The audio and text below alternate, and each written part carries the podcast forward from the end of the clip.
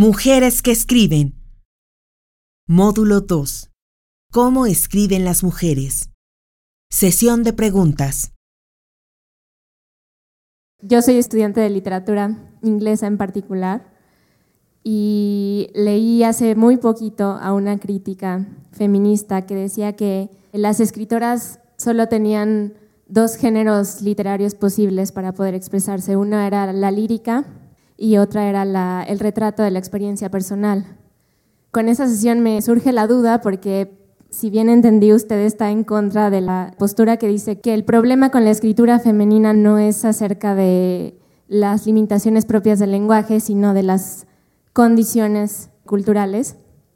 Trayendo de a colación lo que dice Ross, quiero preguntarle si cree que esa tesis de géneros literarios puede ser una respuesta viable y si eso entonces pues les daría razón a, las teóricas feministas literarias de, decir que si hay un, un, artificio del lenguaje que impide que la mujer se exprese con más naturalidad, al estar sobre todo la, narrativa más clásica de los siglos XVIII y XIX basada en, la fórmula héroe-acción, principalmente porque la acción nunca se le ha concedido a la mujer, sino la, la espera ¿no? y la contemplación.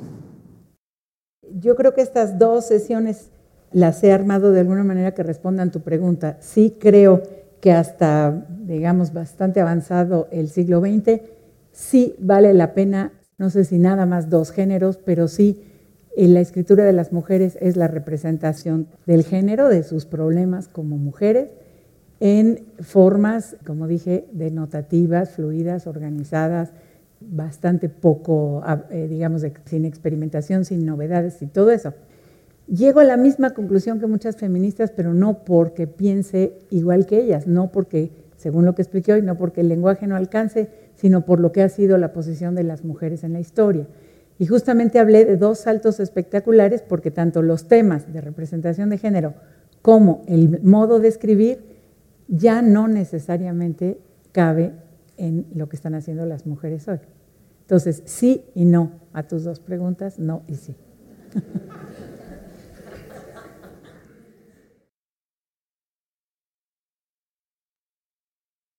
Tengo dos preguntas en relación a lo que se refiere al tema que nos dio hace eh, la vez pasada. ¿Quiénes de las mujeres escritoras se han referido al erotismo, al sexo? Y yo recuerdo nada más dos de ellas. Una Sara Sefcovic, mm. nos leyó hace un rato unas frases, se me olvida ahorita el nombre. Demasiado amor. Y la otra es Inés Arredondo. La otra pregunta.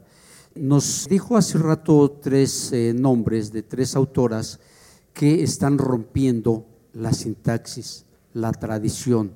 Se está dando este salto cultural. Y yo he leído a Daniel Sada. ¿Usted conoce de autoras que tengan ese estilo de lectura, romper con la sintaxis y, e incluso tener que leerla una segunda ocasión para poderlo entender? Esto es en el tema del cuento porque una novela de ese estilo se me hace que sería dificilísimo. Pero Lumpérica, lo que te leí de Diamela El Tite, es una novela completita, y completita escrita como el pedacito que les leí.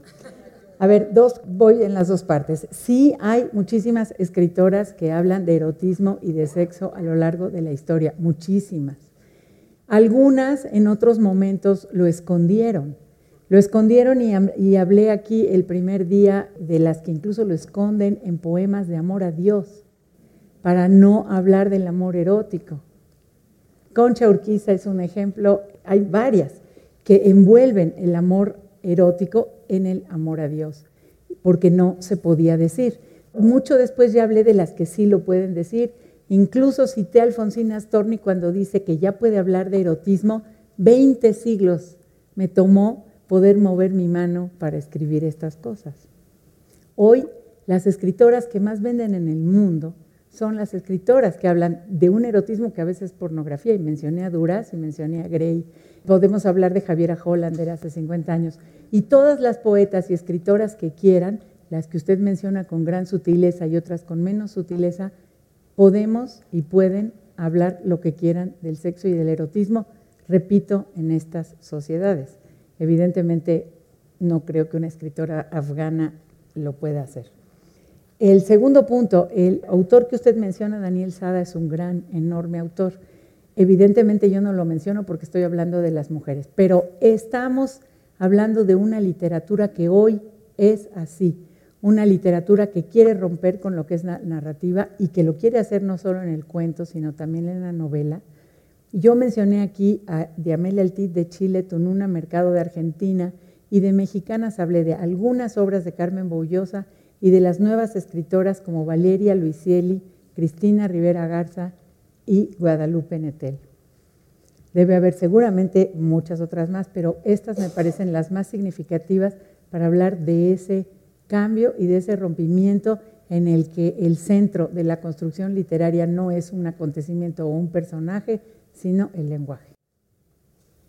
Comentaste la cuestión de que en el mundo actual en que vivimos hay una fragmentación y mi pregunta es eh, si esta fragmentación precisamente es la que está provocando este salto cultural, este salto literario al que te has estado refiriendo. Bueno, eso es lo que dicen quienes afirman que es un mundo fragmentado, quienes afirman que la característica de la posmodernidad es esa, que tú no tienes, digamos, la visión completa. Otros creemos que no es cierto. Yo pienso que más que nunca el mundo es global y tienes una visión bastante completa de cosas que ni siquiera estaban de veras en tus esquemas mentales o no te hubieran correspondido viviendo en México, por ejemplo. Yo presenté lo que dicen quienes escriben así, quienes defienden que la estructura está fragmentada de sus textos porque consideran que el mundo posmoderno está fragmentado. Yo ni hablo de la posmodernidad, yo no lo creo, no creo que esos términos nos describan, no creo que puedan describirnos además a todos los humanos y ni siquiera en un, solo país a todos los grupos sociales, pero eso es lo que dicen quienes escriben ese tipo de literatura, que es lo que yo les vine a exponer aquí. No es mi opinión. ¿Consideras que se puede hablar de una mirada sobre la mujer en la literatura de las mujeres y que se puede contrastar de alguna manera con lo que sobre las mujeres escriben los hombres? Yo creo que está muy bien formulada tu pregunta porque remite a un tema esencial. Y es que, por ejemplo, es muy claro para nosotros cuando una mujer escribe sobre temas de mujeres. Pero vimos aquí, por ejemplo, la vez pasada, eh, Margarita Ursenar ya no escribe sobre un tema de mujer, escribe sobre Adriano. O Rosa Beltrán en El cuerpo expuesto, sobre lo que pasó con las teorías de Darwin. Y sin embargo, uno podría hacer el ejercicio de buscar qué es lo que desde su punto de vista de mujer está en esa literatura, aunque sea de hombres, y aunque no trate de mujeres. Hay mucha gente que hace esos juegos cuando va al cine, no se fija quién es la persona que dirige una película y luego juega a adivinar si fue hombre o mujer por la mirada que tiene esa directora o la guionista sobre los acontecimientos que relate. Yo sí estoy convencida que un ser humano tiene una mirada del mundo, y lo he dicho tres o cuatro veces aquí, según el lugar en el mapa, esa es la expresión que he usado tomada de una feminista, Ned Kolodny, el lugar en donde nació, la clase social, el momento histórico, a fuerza determinan tu mirada. Y si alguien se pone a rascar en tu obra, lo podrá encontrar más allá de que tú lo digas de una manera explícita, sea en tus temas, sea en tus modos de escribir. Diamela Eltit en Lumpérica, tú podrías leerla sin saber el nombre, te preguntarías, ¿es una mujer la que escribió esto o es un hombre? A pesar de lo difícil de su literatura. Yo no sé, yo no he hecho ese ejercicio. Yo creo que sí se puede, pero no he hecho ese ejercicio con estas que escriben de una manera, comillas, mil veces poco femenina. Pero yo creo que sí se podría hacer ese experimento y sería muy interesante. A veces los personajes de Duras, por ejemplo, o de Yursenar, tú dices, este Adriano no podía pensar así, tendría que ser Adriana. Pero ese es mi punto de vista. A lo mejor Yursenar se está revolcando en su tumba ahorita porque lo... Les agradezco mucho como siempre y de veras nos vemos aquí la próxima. Muchas gracias.